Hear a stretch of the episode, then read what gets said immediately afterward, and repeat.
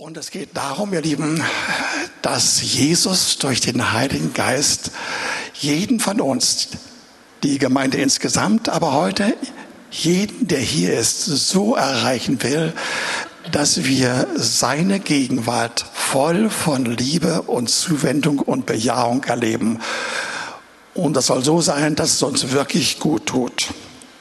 Aber bevor ich davon rede, will ich einmal kurz sagen, dass alles, was der Herr tut, am Anfang damit startet, dass er Jesus uns vor unsere Augen und unser Herz stellt und uns sagt, dass er uns liebt, dass er uns so sehr geliebt hat, dass er sein Leben für uns gegeben hat, indem er unsere Schuld getragen hat, um daraufhin seine Gerechtigkeit uns zu geben, uns in Verbindung zu bringen mit dem Vater, seine Liebe und seine Gerechtigkeit voll und ganz zu erfahren mit ganzem Frieden und das in einer Ewigkeit, jetzt und in Zeit und Ewigkeit, ja. Das ist die erste Sache. Aber so schön das ist, und das ist die Voraussetzung wirklich für alle Dinge, die nachher noch geschehen sollen, vor denen ich heute berichten möchte, da gibt es etwas Zweites noch. Und das finden wir in der Apostelgeschichte, nicht nur dort, auch an mehreren anderen Stellen, aber vor allen Dingen in der Apostelgeschichte, wo uns gesagt wird, dass direkt danach den Gläubigen, die diesen Herrn angenommen haben, eine wichtige, wunderbare äh, Erfahrung zuteil wird. Die, äh, die jungen äh, Menschen, die Petrus zum Beispiel zugehört haben, das waren 3000, 5000, 8000, je nachdem, wie viele Frauen und Kinder dabei waren, sie haben nach der Predigt gesagt, was sollen wir nun tun? Und darauf hatte Petrus gesagt, tut Buße, andere Übersetzung, kehrt um und lasse sich ein jeder von euch taufen auf den Namen Jesu Christi zur Vergebung der Sünden, so werdet ihr die Gabe des Heiligen Geistes empfangen. Erst die Erfahrung der Wiedergeburt, das neue Leben, Bekehrung, Frieden und Gerechtigkeit und dann mit dem nächsten Satz sollen wir die Gabe des Heiligen Geistes empfangen. In der Apostelgeschichte 1, Vers 8 wird berichtet, einige Tage, ein, zwei Wochen vorher, wie das ausgehen sollte. Dort heißt es, ihr werdet die Kraft empfangen, wenn der Heilige Geist auf euch gekommen ist. Dieses wenn bedeutet eigentlich, nachdem der Heilige Geist auf sie gekommen ist.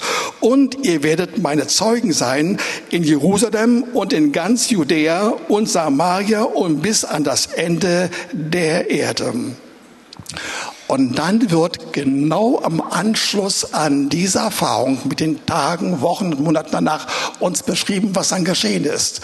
Diese jungen Gläubigen wurden so vom Heiligen Geist berührt und erfüllt, dass sie darunter das Wort Gottes ganz anders empfangen haben, als sie es früher konnten, viel Gemeinschaft untereinander hatten, zusammen waren mit einer herzlich zugetanen Liebe zueinander, mit Wundern und Zeichen mit einer großen Einmütigkeit und gegenseitigen Unterstützung und Unterordnung, mit gemeinsamen Singen, gemeinsamen Essen, Zusammensein in jeder Hinsicht bis zu gemeinsamen Teilen der Dinge, die sie hatten als Besitz und Geld. All das geschah.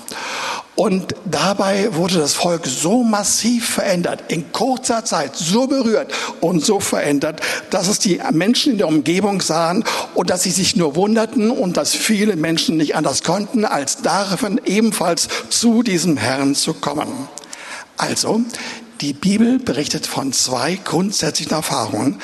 Zuerst die Bekehrung, die Lebensübergabe an Jesus mit ewigem Leben und dann der zweite Schritt, die Austeilung des Heiligen Geistes, damit die neu gewonnenen Gläubigen so ausgestattet werden mit Kraft und mit Freude und mit Liebe, dass sie gegen alle Anfeindungen und Schwierigkeiten und den Fragestellungen der Umgebung einfach angehen konnten und erlebten, wie dieser Heilige Geist sie, die Gläubigen, charakterlich veränderten und sie mit Liebe ausgestattet hatten, wie sie es vorher nicht hatten.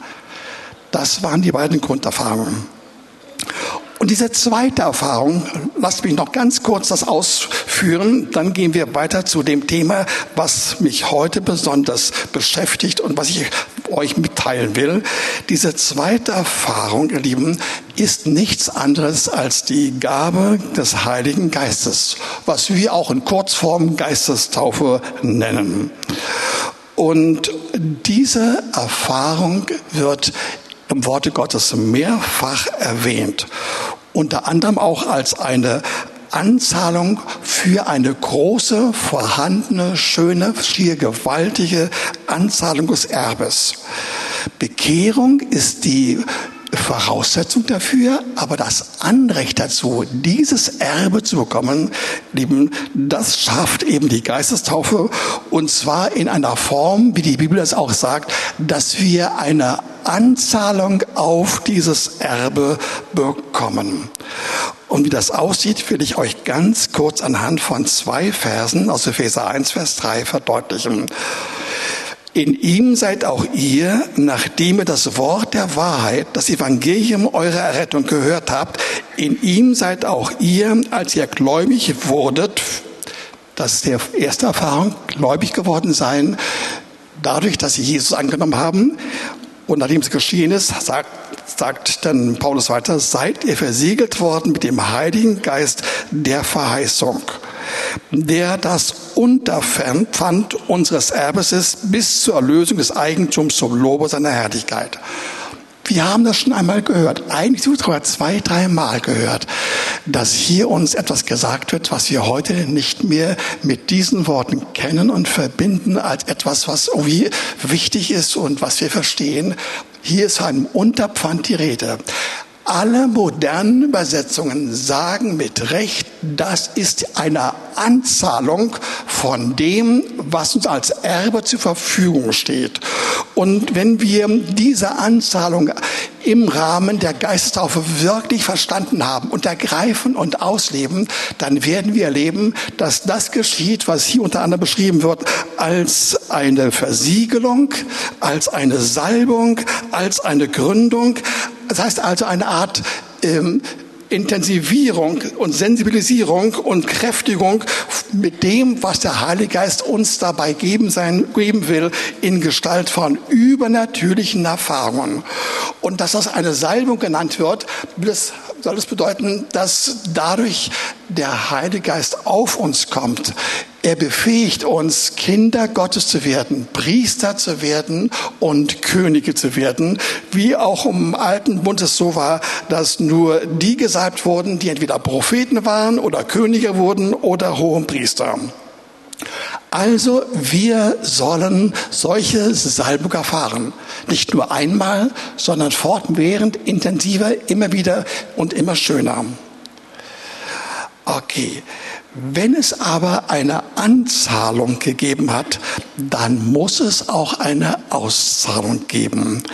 Eine Auszahlung im Sinne der ganzen Ausstattung von Kräften und Lieben und Befähigungen, die der Heilige Geist für uns bereithält. Und diese Ausstattung wird an mehreren Stellen in der Heiligen Schrift erwähnt und beschrieben.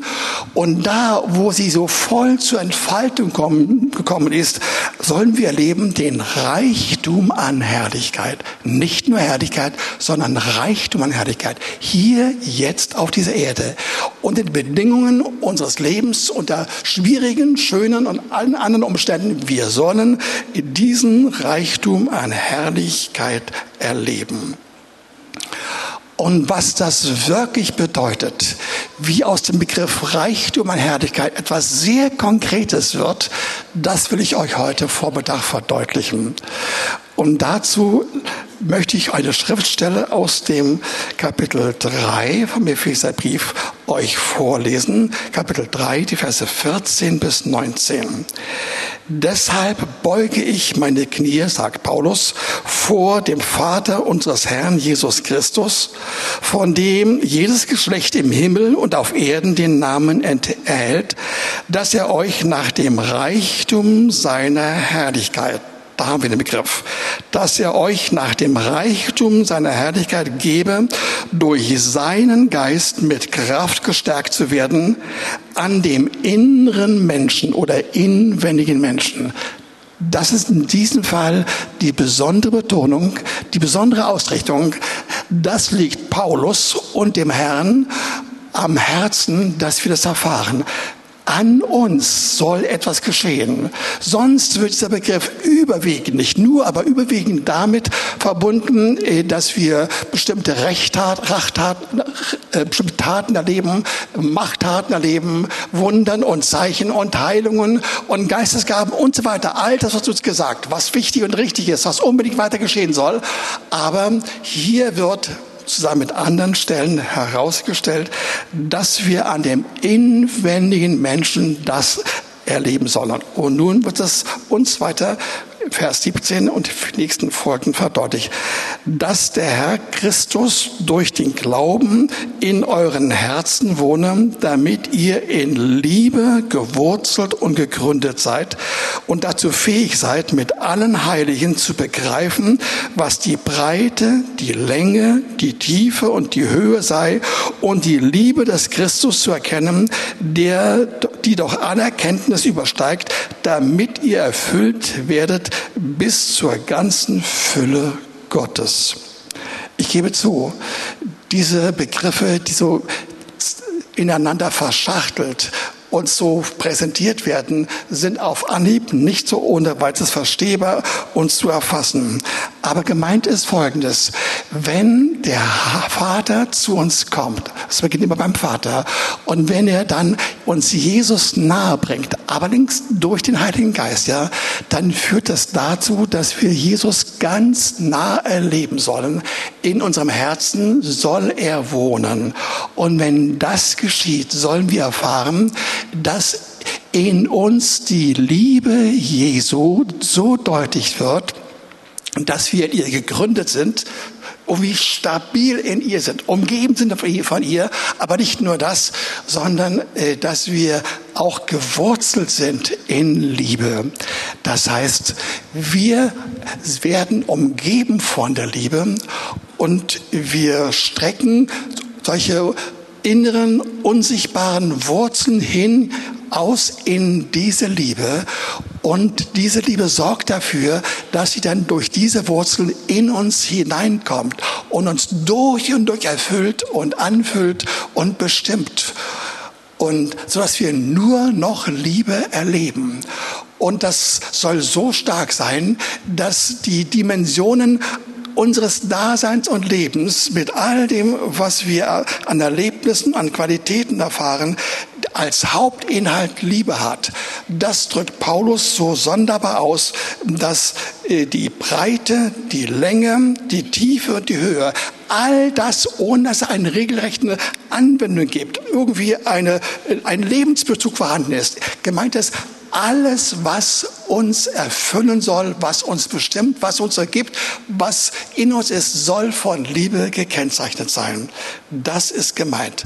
Alle Schichten und Ebenen unseres Daseins im Verstehen, im Denken, im Fühlen, im Wollen, im Handeln soll von dieser übernatürlichen Liebe bestimmt sein. Das ist gemeint. Also, wenn wir es kurz fassen, die Summe von allen Segnungen, die der Heilige Geist unter uns ausbreiten will, uns erleben lassen möchte, ist ein Reichtum an Herrlichkeit. Und das sollen wir noch präziser verstehen. Ich gebe zu, der Reichtum an Herrlichkeit ist schwer zu verstehen. Ich pflege das so zu beschreiben, äh, dass Herrlichkeit die Summe aller göttlichen Eigenschaften ist, die wir jetzt schon erfahren können. Aber unter Einschluss von Machttaten, von Kraftwirkungen, von Erfahrungen, von Segnungen, von Heilungen, von all den Dingen, die sichtbar und anfassbar und erlebbar sind. So weit, so gut. Aber nun wird uns heute gesagt, wir sollen dabei die Liebe Jesu entdecken als die Mitte, das innerste Zentrum, das Schönste, was uns damit zuteil werden kann. Und damit sind wir bei der Frage, wie kommt diese Liebe in uns hinein? Ich rede von einer Liebe, von der wir nicht sagen, dass wir spüren, dass es sie geben könnte, dass wir glauben, dass sie geben könnte, sondern die ist so stark, so massiv, so voll von von gegenständlicher Innenerfahrung, von Liebe, dass wir keine Zweifel haben, diese Liebe ist in uns. Und diese Liebe kommt immer über den Vater durch Jesus zu uns und wird immer vom Heiligen Geist in uns freigesetzt. Und damit ihr auch das wirklich versteht, lasst euch noch einmal sagen, diesen Zusammenhang, ja, dann will ich nicht mehr auf, auf die Dinge eingehen, die ich hin und wieder schon mal gesprochen habe. Ihr Lieben, lasst euch sagen, alles, was der Vater Jesus gibt, und was Jesus weiterreicht an uns, an jeden einzelnen von uns, kommt immer durch den Heiligen Geist zustande. Dazu möchte ich euch lesen, Johannes 16, die Verse 13, 14. Wenn aber jener, der Heilige Geist, kommt, der Geist der Wahrheit, so wird er euch in die ganze Wahrheit leiten. Das macht er denn er wird nicht aus sich selbst reden, sondern was er hören wird, das wird er reden und was zukünftiges wird er euch verkündigen. Er wird mich, Jesus, verherrlichen, denn von dem meinem, was der Herr Jesus gegeben hat, wird er nehmen, um es euch zu verkündigen. Diesen Hintergrund, diesen Zusammenhang müssen wir haben. Und wenn wir ihn haben, dann können wir die nächsten Schritte gehen. Und wisst ihr was, diese Schritte sind sehr, sehr einfach. Was erstaunlich ist, die sind so einfach und so ungewöhnlich, dass ihr gewisse Mühe habt, das begrifflich und erfahrungsgemäß irgendwie unterzubringen. Aber ich glaube, dass der Heilige Geist da ist, sodass wir es verstehen werden. Jesus sagt in Johannes 15, Vers 9. Gleich wie mich der Vater liebt, so liebe ich euch, bleibt in meiner Liebe. Ihr Lieben, dieser einfache Satz, damit wollen wir anfangen.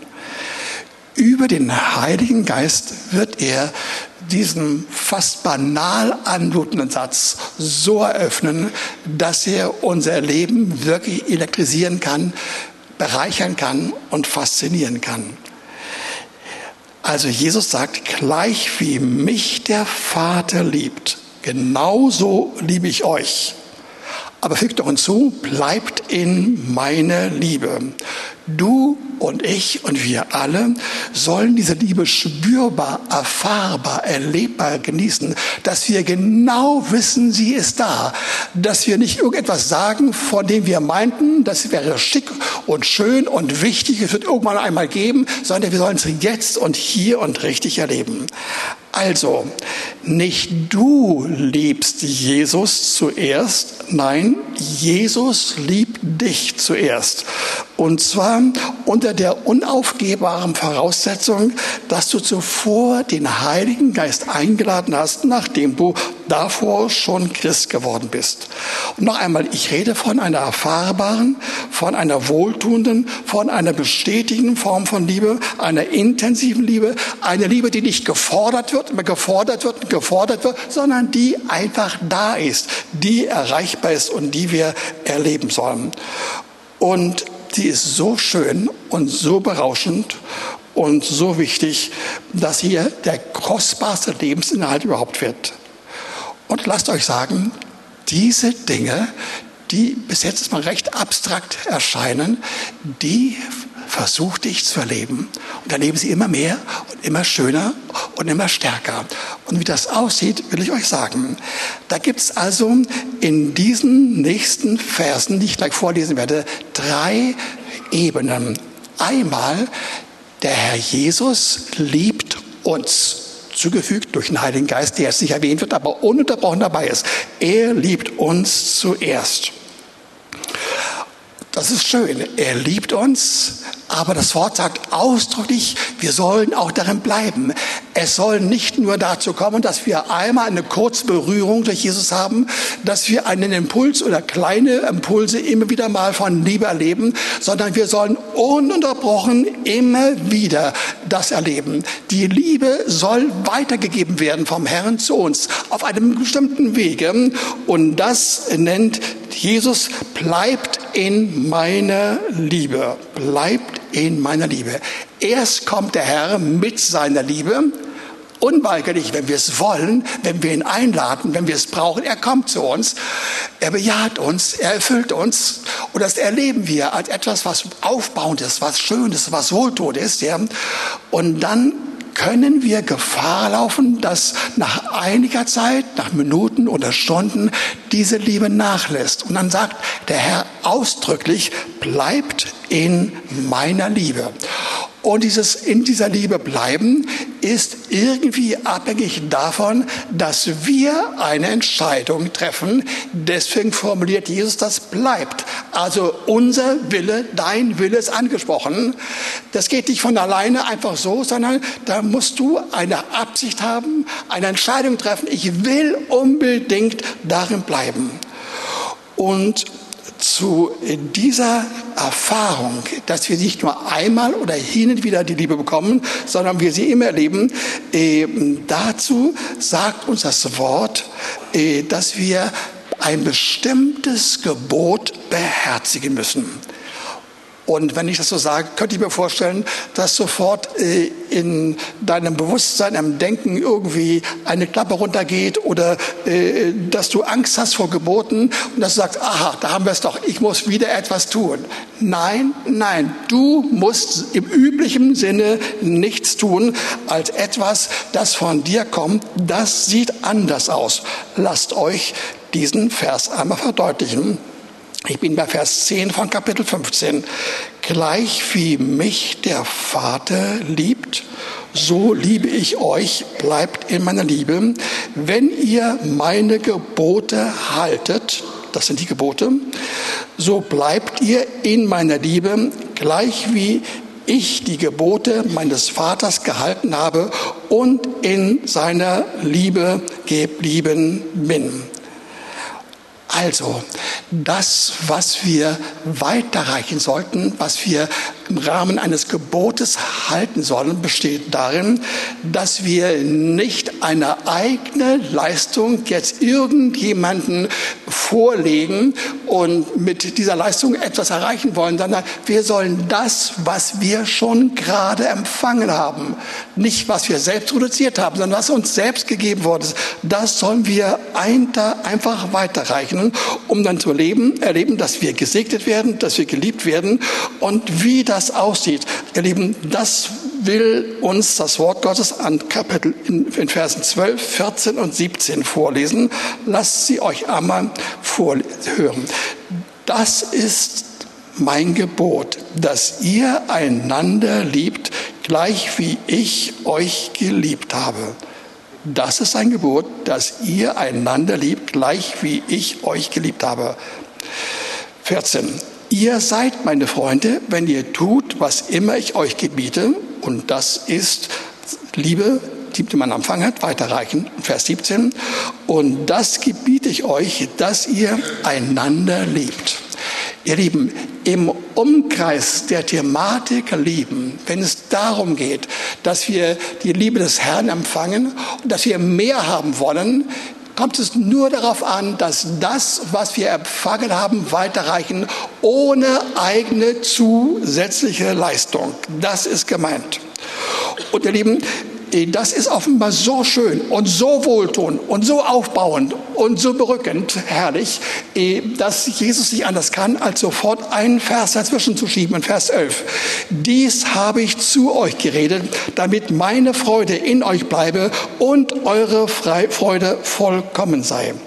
Also das Evangelium hat im Kern von dem, was Jesus uns anbietet. Diese frohe Botschaft, die wirklich Spaß macht, die aufbaut, die wohltuend ist, nämlich, dass wir in einem Segenskreislauf sind. Wir empfangen die Liebe durch den Heiligen Geist Und indem wir diese Liebe empfangen und wir sie erleben als etwas Schönes, Wohltuendes und voller Freude, wirklich voller Freude, bekommen wir noch mehr. Und diese Freude muss ich ganz kurz kennzeichnen, dass die Freude, die darin besteht, dass wir direkt von Jesus etwas bekommen. Mit seiner Liebe bekommen wir Freude. Erster Punkt. Zweiter Punkt. Indem wir äh, diese Freude haben, wird es für uns sehr leicht sein, Gebetserhörung zu machen, weil es unheimlich einfach ist und schön ist, Gebetserhörung zu bekommen, wenn wir voller Freude und Begeisterung beten. Also bekommen wir Freude durch zusätzliche Gebetserhörungen, was im nächsten Kapitel steht. Kapitel 16, äh, Vers 24. Und drittens, wenn wir so voller Liebe und voller Freude das weiterreichen an anderen, werden andere das erleben, darauf reagieren und ihrerseits uns lieben. All das ist gemeint. Mit einer Entscheidung, mit einer Liebeshandlung zum nächsten erfreuen wir diesen mit unserer Liebe und gleichzeitig uns selbst auch mit der Liebe, die wir gerade empfangen haben, um damit andere zu segnen. Und das ist dieser göttlich geniale Ablauf, ihr Lieben, dass wir selbst dabei gesegnet werden mit der Liebe, die, mehr, die wir mehr empfangen, wenn wir diese Liebe, die wir bekommen haben, weiterreichen an die anderen. Wisst ihr, diese Zusammenhänge, diese einfachen Zusammenhänge, die so schwierig sind in ihrer Einfachheit, dass das Gros unserer lieben Schwestern und Brüder das eigentlich selten vorgesetzt bekommen in der Predigt und auch kaum erleben. Diese Zusammenhänge sind so wichtig und so kostbar, dass ich euch sagen muss, all das, was mit Evangelium, mit dem Herrn Jesus, der das alles auf, auf diese Erde gebracht hat und was der Heilige Geist weiterleitet, dass all das, was ich empfangen habe dabei oder erstmal gesucht habe, hat mich so fasziniert dass ich ungefähr 15, 16, 17 Jahre meines pastoralen Daseins damit ver verbracht habe, diese Zusammenhänge zu verstehen. Und zwar nicht nur gedanklich, sondern erlebnismäßig. Mit ihrer inneren Logik, damit, wie sie zusammenhängen, wie was kommt. Und ihr Lieben, dann wird Nachfolge Jesu so spannend und so schön. Und dann kann man Zusammenhänge sehen. Und ich habe in diesen 15, 16, 17, vielleicht 18 Jahren dann das Wort Gottes untersucht und immer wieder gefragt, Herr, wie kommt man dahin? Wie erfährt man das denn? Ich höre es von diesen und jenen Leuten, meistens aus dem Ausland, aus Amerika, aus der dritten Welt, aus Südamerika, aus Korea, aus sonst woher. Ich erlebe es, ich weiß auch ganz wenige Christen in meiner Umgebung können das bekunden. Sie erleben das tatsächlich, ja. Aber ich will das auch erfahren. Ich will mich nicht abfinden damit, dass ich so weiterleben muss wie her, bisher. Und dann nach und nach wurden hier Zusammenhänge deutlicher. Und das geschieht nicht intellektuell, auch nicht durch eine herausragende sittliche, moralische Entscheidung, auch nicht durch irgendeinen Trick oder eine theologische Formel, sondern es geschieht dadurch, ihr Lieben, dass wir den Heiligen Geist als unseren ständigen Partner erleben, als unseren pastoralen Partner. Dein Pastor, der mit dir zusammen sein will, der Lust hat, mit dir Dinge zu, zu sprechen, dir zu verdeutlichen und ähm, der im Rahmen dieser Gemeinschaft mit viel Zeit und mit viel Liebe dich aufbauen will, ja und dir seine Hingabe an dich beweisen möchte und dich genussfähig machen will. Das ist der Punkt. Und wenn wir da hingekommen sind, wenn wir auf diese wenigen Schritte das wirklich erleben und sagen, Herr, ich beginne es zu kapieren, ich, ich, ich spüre, da ist was Entscheidendes drin, was ich noch nicht habe. Ich bejahe das alles. Ich bejahe die fantastischen Beispiele aus ähm, der Kirchengeschichte. Ich finde es toll. Aber es sollen nicht vereinzelte Beispiele sein. Ich will das unbedingt selbst haben. Ich will heraustreten aus diesem durchschnittlichen Bereich von vorankommen, gehen und fallen, wieder aufstehen, wieder fallen und so weiter und immer auf dieser Ebene des Durchschnittlichen bleiben. Ich möchte das auch erfahren. Dritter Teil meiner Predigt. Den vierten Teil habe ich von vornherein weggelassen. Kommt bei den nächsten Sonntagen dran. Dieser dritte Teil hat eine Unterüberschrift. Hört das bitte. Wie ich. Ihr habt es die ganze Zeit schon zu lachen ist gut, und habe ich gerade vorhin meiner Frau gehört, ja. Die Unterüberschrift lautet, wie ich mich lieben kann und soll. Habt ihr verstanden? Die Unterschrift, wie ich mich lieben kann und soll. Davon rede ich. Wie ich mich lieben kann und soll. Wie du dich lieben kannst und sollst. Das ist gemeint. Das versteht zunächst mal keiner. Ich war also in Tschechien, habe diese Nacht erlebt, die ich vorhin gerade besprochen habe und hatte den Eindruck gehabt nach dem guten Abend, oh ja, das geht weiter. Eben zumal ich äh, dieses, diese Predigt im Gepäck hatte, von der ich auch gesprochen habe, dass sie zu lang war, dass sie kürzer werden würde. Dachte mir, ich werde das zusammenfassen, das wird komprimiert sein. Und wenn die Gemeinde so weitermacht, dann wird es ein Ereignis werden. Und sie haben weitergemacht, ja. Ich habe keinen Dienst angeboten von vorne. Ich habe keine Hände aufgelegt, sondern ich habe einfach durch das Wort den Heiligen Geist das weitergeleitet, was wir auf dem Herzen waren. Und dann erlebte ich, wie der Herr zu mir sagte, als wir äh, im Hotel waren, schön und gut, aber ich muss dich unterweisen. Du hast bestimmte Dinge noch nicht richtig verstanden. Und ich will es dir erklären. Und ich fing an, gegen halb elf, elf Uhr abends, dann im Bett äh, Dinge zu bedenken, zusammenzuschreiben. Aber ich wurde so müde, dass ich dann das tat, was meine Frau tat. Ich schlief. Aber um zwei Uhr nachts war ich auf einmal hellwach. Und der Herr weckte mich auf mit seinen Worten, mit ganz konkreten Worten, die ich sogar nachschreiben konnte, aufschreiben konnte.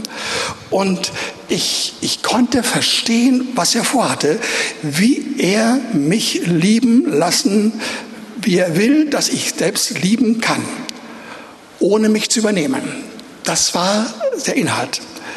Und meine erste Frage an ihn war, Herr, das musst du noch deutlicher sagen. Ich, ich verstehe es noch nicht so ganz. Was willst du mir sagen?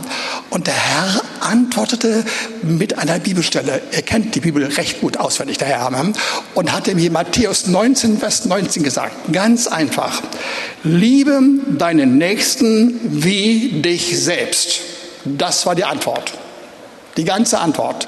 Liebe deinen Nächsten wie dich selbst. Ich wusste, dass es dieses Wort in der Bibel gab. Mir war es allerdings aufgrund von manchen anderen Erfahrungen und Offenbarungen, die ich bekommen habe über Liebe, so unwirklich geworden und so wenig überzeugend, ähm, ähm, dass, dass sie quasi, dieses Wort quasi nicht mehr auf meinem Spielschirm war. Ich habe es nicht mehr über Jahre weiter beachtet und bearbeitet und befolgt und erlebt. Ich wusste, es gibt dieses Wort. Und ich habe sogar fast bezweifelt, äh, manchmal, dass es das Wort gibt. Und wenn es es doch gibt, dann kann es nie das meinen, was ich bis dahin verstanden habe. So war mir zumute. Und dann habe ich nachts nachgeschaut, ohne Konkordanz. Neben mir meine Frau.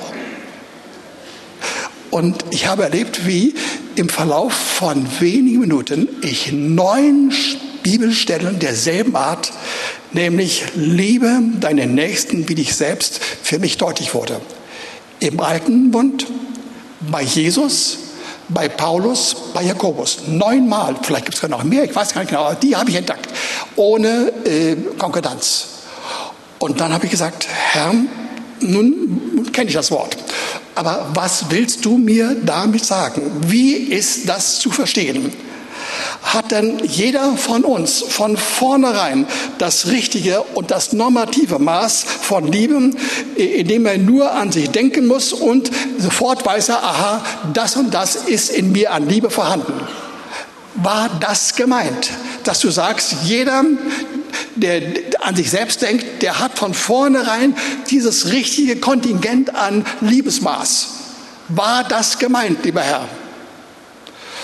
Und ich konnte gleich sofort eine Antwort geben, nämlich die, ich weiß wohl, jeder will wirklich von sich das Allerbeste. Jeder von uns will das Allerbeste aber er verkennt es und weiß nicht, was für ihn gut ist und für richtig ist und entscheidend ist. Er kennt die verkehrten Reaktionen deines Herrn, deines Herzens offenbar nicht. In ihm sind alle möglichen Dinge enthalten, nur nicht Liebe, nicht die göttliche Liebe. Und dann wurde mir deutlich, was in unserem Herzen alles ist. Zum Beispiel Selbsthass zum Beispiel Selbstablehnung, Selbstsucht, Selbstverurteilung und Selbstverdammnis, sich selbst zu verkennen, sich überfordern, krankmachender Ehrgeiz, Selbstzerstörung, Angst und Sorge und Unruhe und Selbstverachtung. Also viele Fehler, viele charakterliche Fehler, viele Verhaltensfehler, äh, dass man enttäuscht ist über sich selbst, äh, dass man minderwertig sich fühlt und unfähig, das ist gemeint. Und es geht weiter. Dazu Angst und Sorge, Unruhe, Selbstverachtung, Unversöhnlichkeit, sich nicht vergeben zu können. All diese Sünden sind alle da. Und sie sind nicht nur Sünden und sündhafte Halten, die nach draußen gehen zu einem dritten und vierten, sondern sie sind gleichzeitig in dir auch gegen dich. Nach allen Seiten. Diese Art von Haltungen ist allseitig nach allen Seiten gerichtet. Überhaupt kommt alles Böse aus unserem Herzen, keine Gnade, viel Härte. Noch einmal, und das in alle Richtungen, auch zu dir selbst. Und das im Anbetracht des Wortes Gottes, der sagt, liebe deine Nächsten wie dich selbst. Dazu noch das Bibelwort aus Markus 7, 21, 23.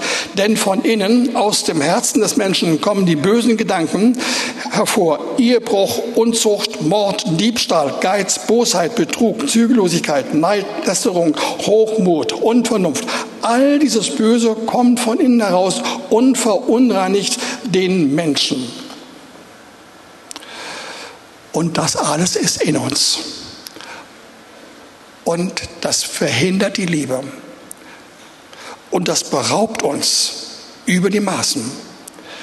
Und das trifft auch für Menschen zu, die Jesus angenommen haben. Sogar für diejenigen, die die Geisttaufe empfangen haben. Im Sinne der ersten Anzahlung von dem, was der Herr damit geben wollte, um dann anschließend mehr zu geben.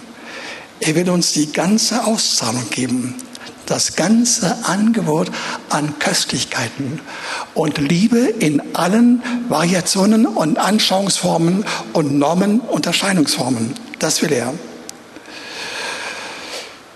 Und ich will euch mitteilen, wie ich das denn erlebt habe in den Tagen und Wochen danach die ganze Bibel hindurch, nicht nur was diese neun Verse anlangt, sagt, du musst erst selbst für dich die Liebe empfangen, sie spüren und fühlen und genießen und durch sie eine sichtbare und spürbare Veränderung in dir erfahren, selbst erleben, um andere zu lieben, nachweislich lieben zu können.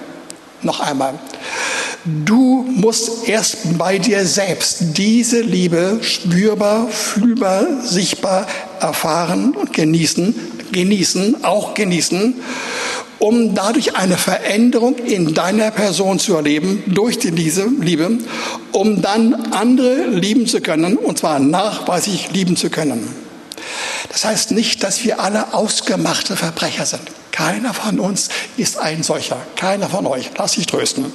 Mm, aber wir sind Menschen mit einer angepassten Höflichkeit oder angepassten Kultur oder angepassten Gleichgültigkeit oder Nettigkeit, aber ohne Agape-Liebe, ohne die göttliche Liebe. Und Jesus will dir sagen, liebe deinen, hör zu, bitte höre zu, liebe deinen Nächsten, wie du dich liebst, nachdem ich dich geliebt habe und du diese Liebe angenommen hast. Und dann beginne zu lieben den anderen. Noch einmal, liebe deinen Nächsten, wie du dich liebst, du dich liebst, ja? Nachdem ich dich selbst geliebt habe.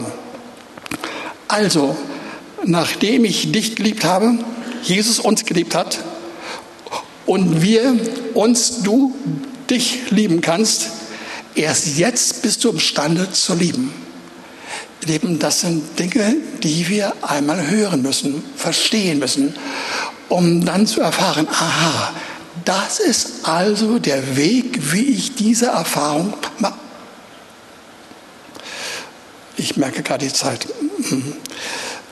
Ähm, das ist also der Weg, wie, wie Jesus uns das nahebringen will.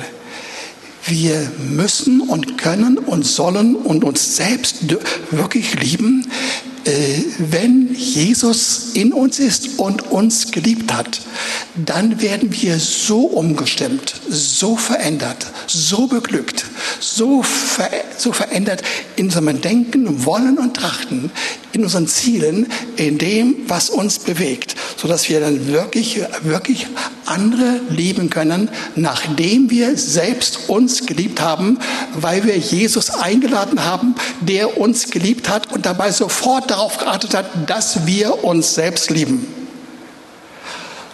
Und weil ich gesagt habe, ich will kurz sehen werden, will ich sofort hier eigentlich abbrechen. Und ich will euch sagen, der Knüller, den ich jetzt nur noch andeuten kann, ist der, dass dann, wenn Jesus zuerst zu uns kommt, erst uns lieben möchte und uns verwandeln möchte, dass wir auch lieben können, dann gibt es also eine Veränderung, eine Umstimmung in unserem Herzen, unserem Wesen, unserem Auftreten. Dann werden wir Dinge erleben, die wir früher nicht kannten. Wir werden erleben, wie sein Friede kommt, wie wir akzeptiert werden, wie wir uns angenommen fühlen, wie wir Wertgefühle erleben, wie wir Selbstannahme erleben, wie wir Freude erleben, wie wir keine Sorgen haben, wie wir eine, eine tolle Bestätigung erleben von großer Leichtigkeit und der schwierigsten Umständen. All das passiert ohne die Erfahrung, dass wir uns selbst lieben. Hört zu, das ist der entscheidende Punkt. Ohne diese Erfahrung erleben wir all das nicht. Wir können es bejahen, wir können damit auf Barrikaden gehen, wir können das ausrufen und schreiben und Predigten halten darüber noch und nöcher, aber wir erleben das nicht. Ja? Wir müssen uns so lieben, wie Jesus uns liebt und dabei erfahren, dass unser Innenleben total verwandelt wird. Und erst dann, wenn wir so verändert sind, können wir andere lieben. Erst dann. Und das ist das Angebot des Herrn.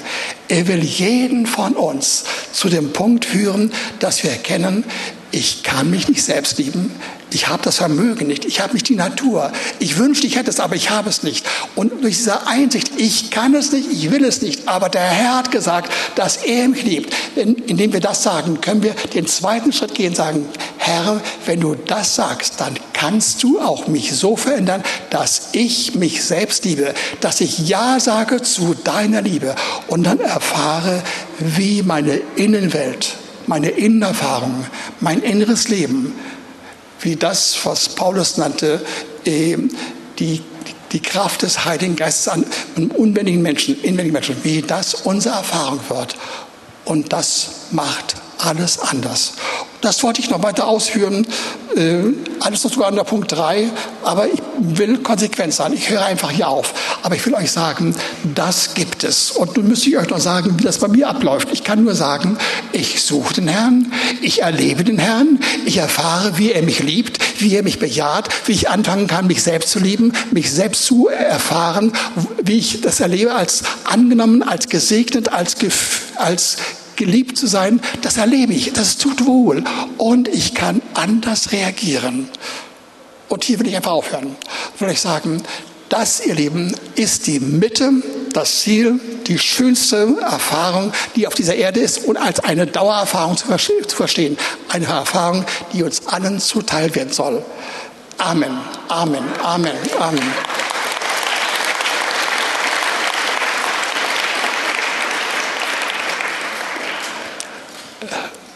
Ich werde ein ganz kurzes Gebet sprechen.